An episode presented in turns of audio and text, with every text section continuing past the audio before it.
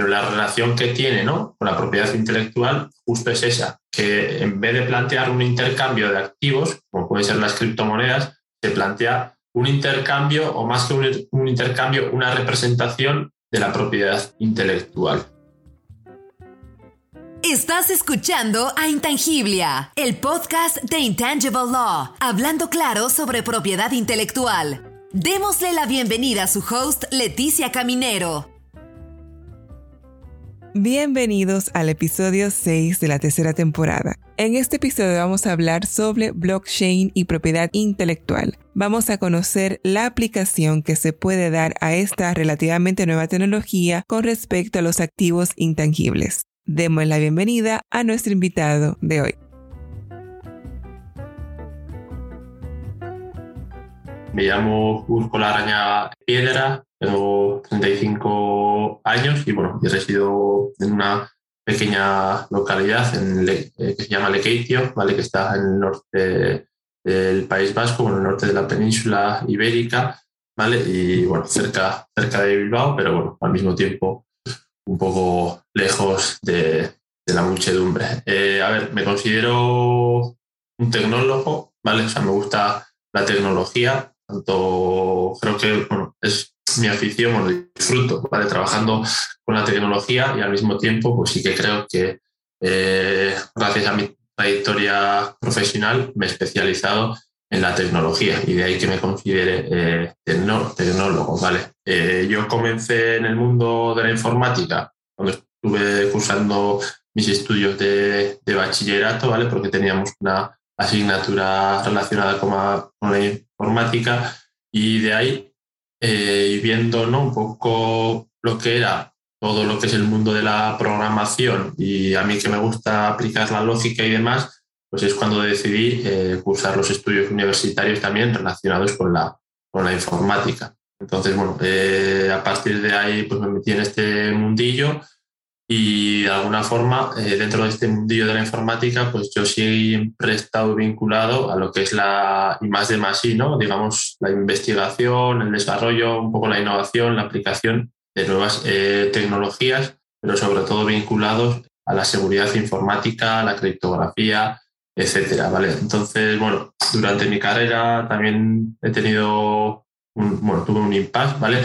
Que me permitió centrarme en otra serie de tareas que son las que un poco me permitieron eh, desarrollar lo que hoy en día se denomina ¿no? las soft skills, digamos, ¿no? la capacidad de trabajar con gente, de organizar equipos, etcétera, etcétera. Y bueno, y tras ello, pues volví al mundo, al mundo de la informática con un objetivo claro, ¿vale? Que era volver a centrarme en todo lo que a mí me interesaba, ¿vale? Que era la tecnología, pero desde una perspectiva innovadora, investigadora o lo que fuese. Y ahí, bueno, me surgió una oportunidad relacionada con, con blockchain, ¿vale? Y cuando yo me sumé al mundo de blockchain, pues lo hice sobre todo porque los términos que utilizaron cuando me explicaron blockchain, ¿vale? Que básicamente era criptografía, seguridad informática y demás, eran los términos un poco que a mí me atraían, ¿vale? Que eran las bases de la tecnología.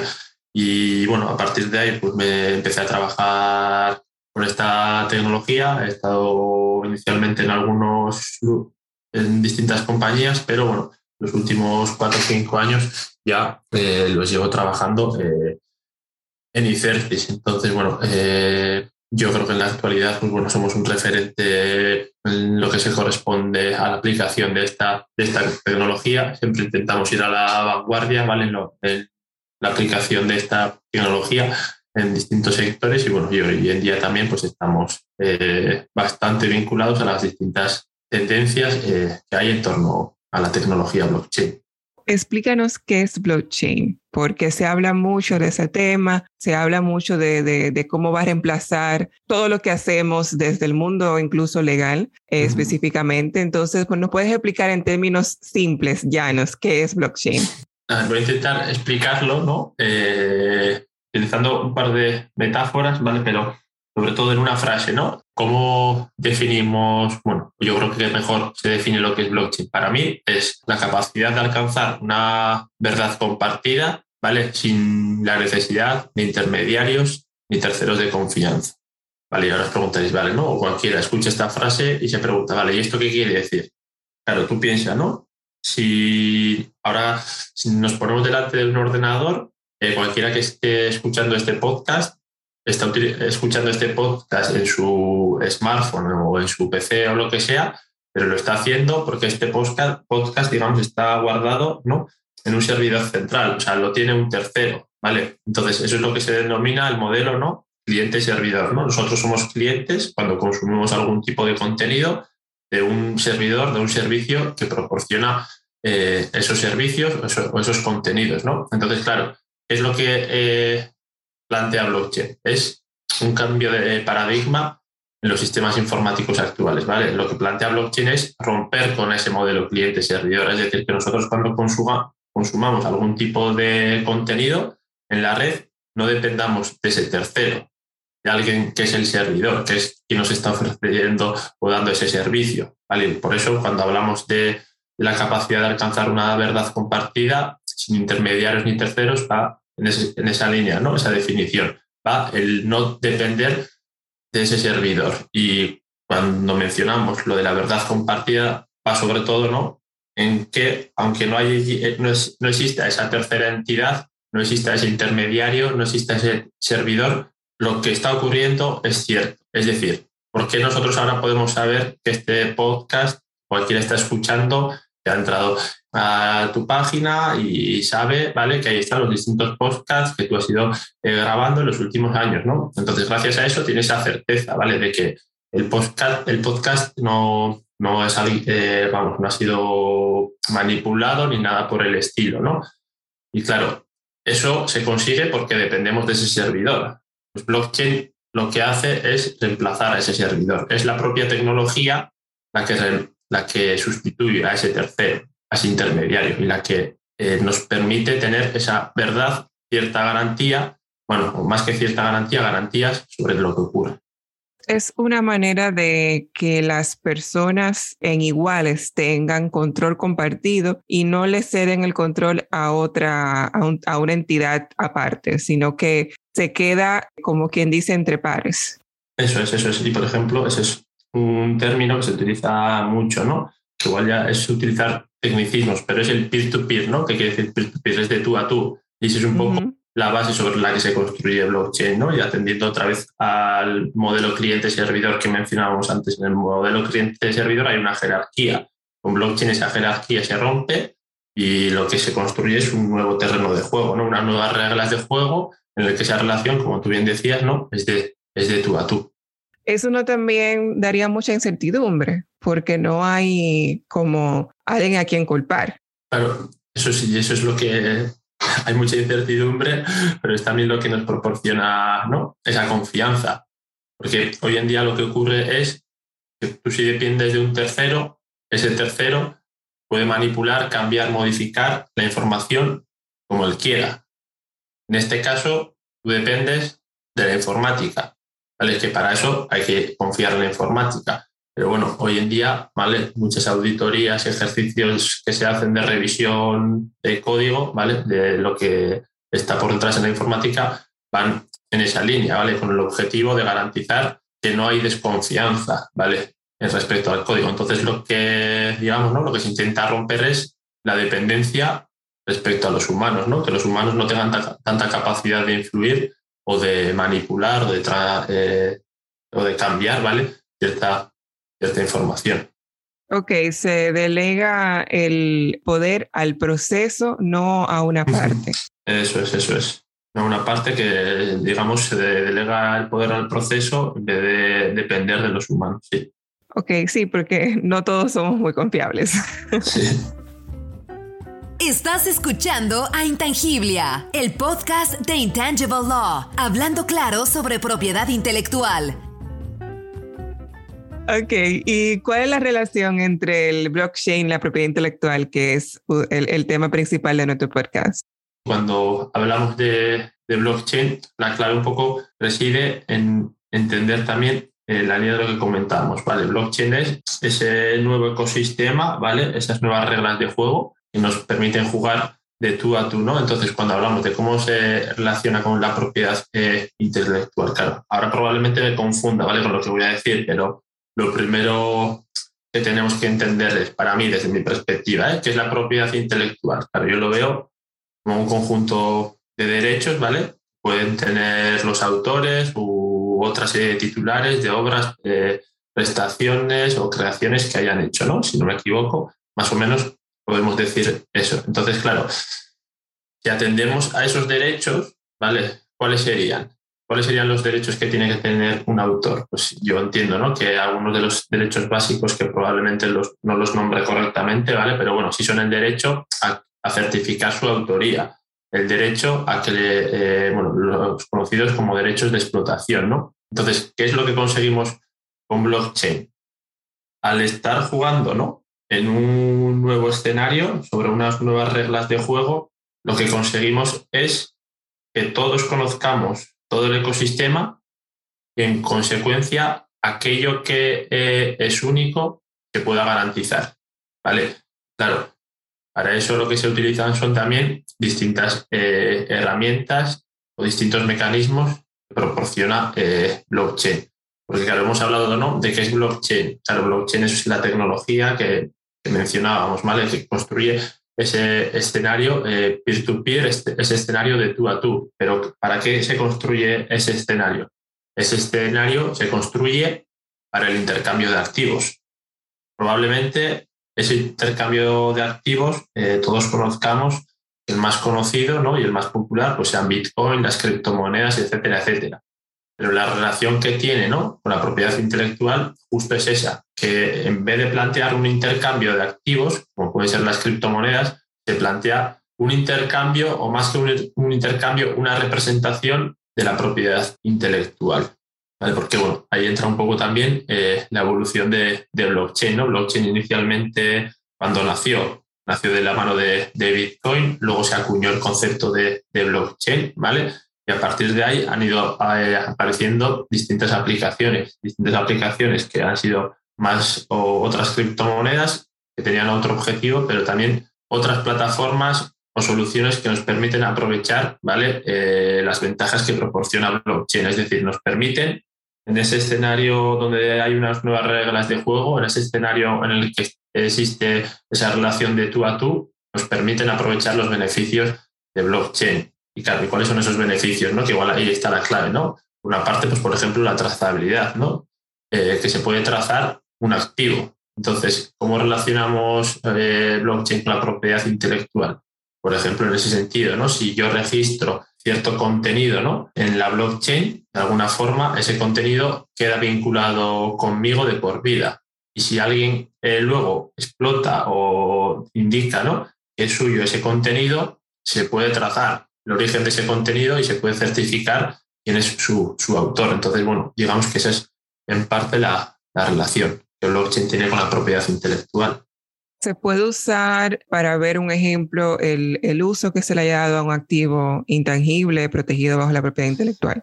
Sí, eso es. ¿Y tú le ves ciertos eh, riesgos con respecto al, a, ese tipo de, de, uso, de dejar en las manos del blockchain eh, la administración de un activo intangible? Pues yo creo que el riesgo reside más bien en cómo tú como autor de ese activo, cómo hagas uso del activo, ¿vale? Porque imagínate, ¿no? Yo desconozco cómo, cómo funciona la gestión eh, de la propiedad intelectual, ¿vale? Pero, por ejemplo, eh, el tema de las patentes y demás, tú al final registras ¿no? una patente donde corresponda. ¿vale?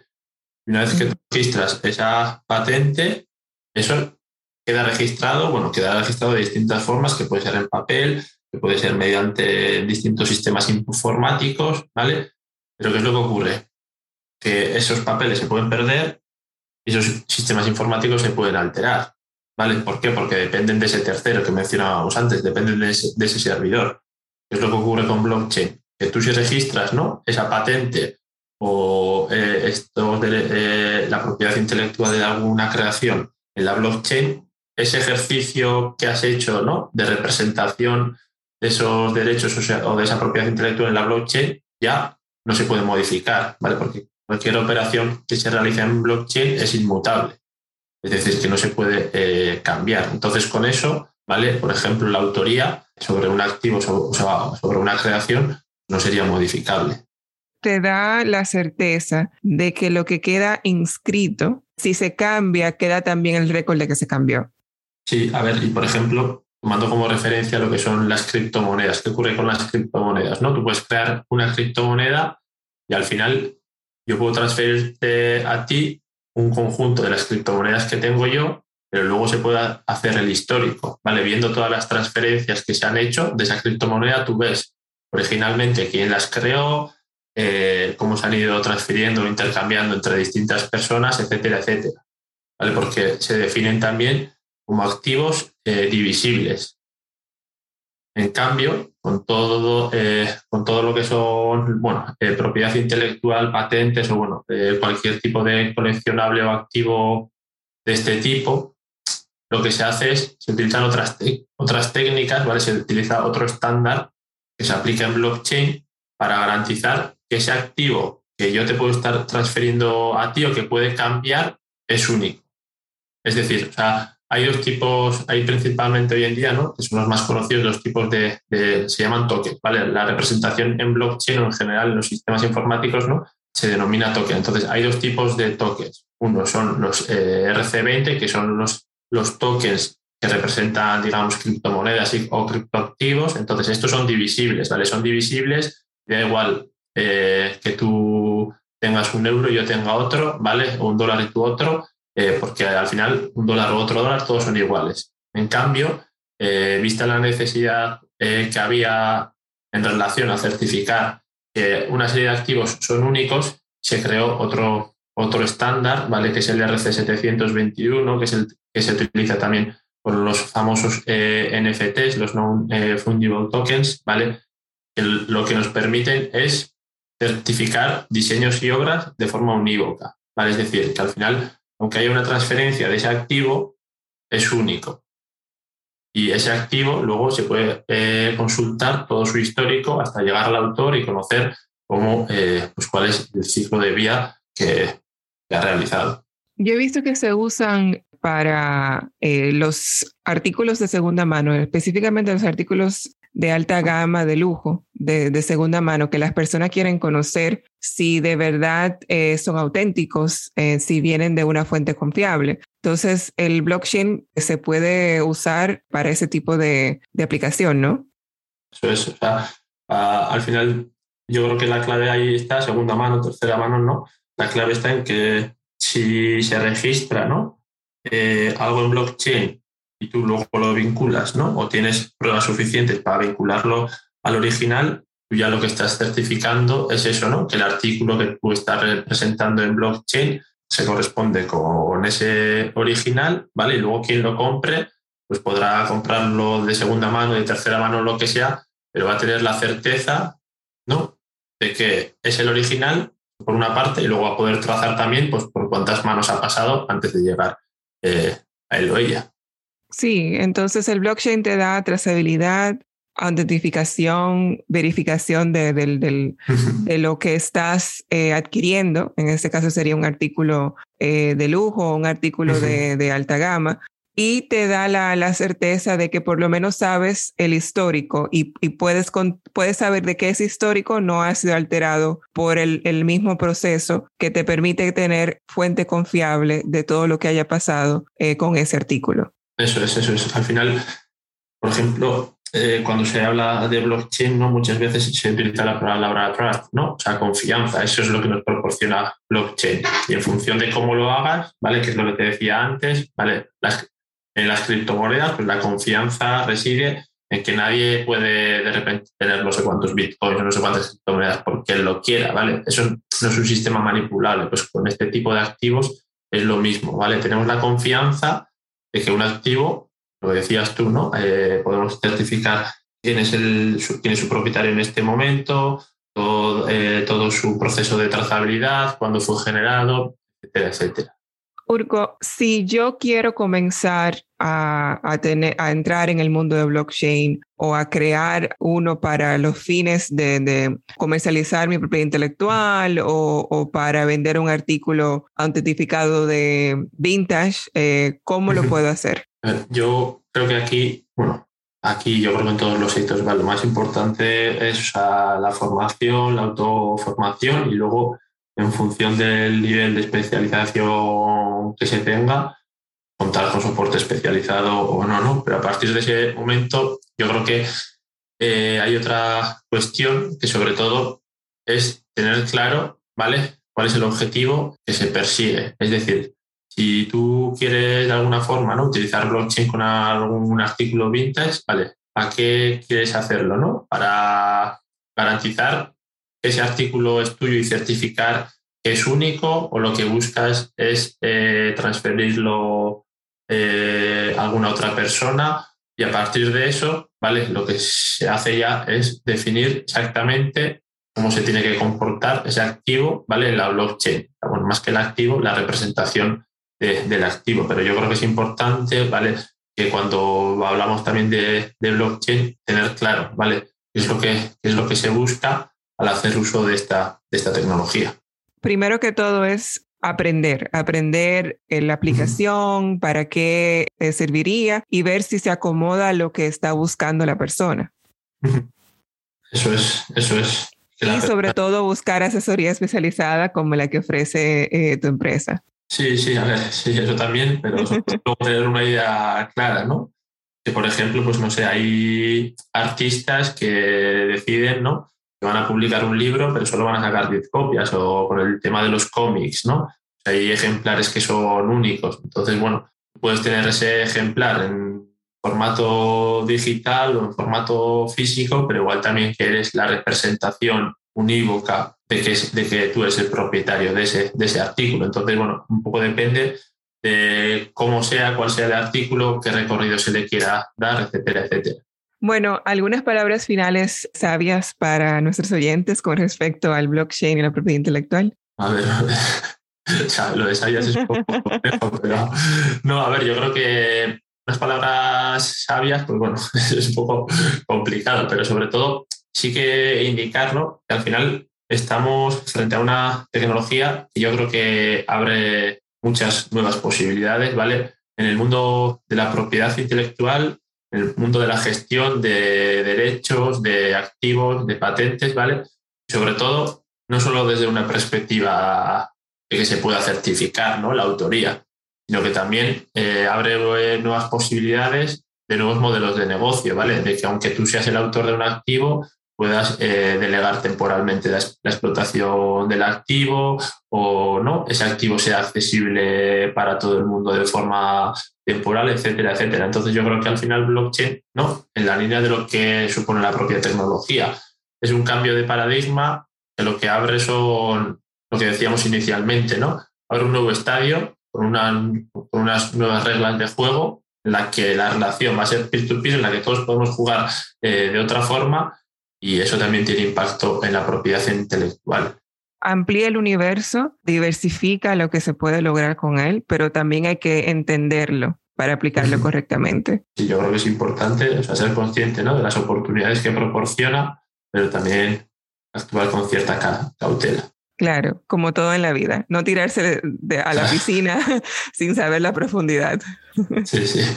Bueno, Urco, muchas gracias por tu tiempo, gracias por compartir con nosotros en el día de hoy y bueno, nos estaremos viendo en otra ocasión. Vale, perfecto, muchas gracias a ti, Leticia.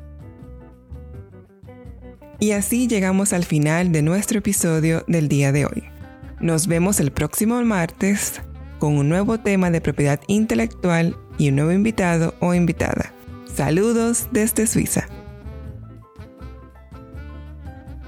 Gracias por escuchar a Intangiblia, el podcast de Intangible Law, hablando claro sobre propiedad intelectual. ¿Te gustó lo que hablamos hoy? Por favor, compártelo con tu red. ¿Quieres aprender más sobre la propiedad intelectual? Suscríbete ahora en tu reproductor de podcast favorito. Síguenos en Instagram, Facebook, LinkedIn y Twitter. Visita nuestro sitio web www.intangiblia.com. Derecho de autor Leticia Caminero 2020. Todos los derechos reservados. Este podcast se proporciona solo con fines informativos y no debe considerarse como un consejo u opinión legal.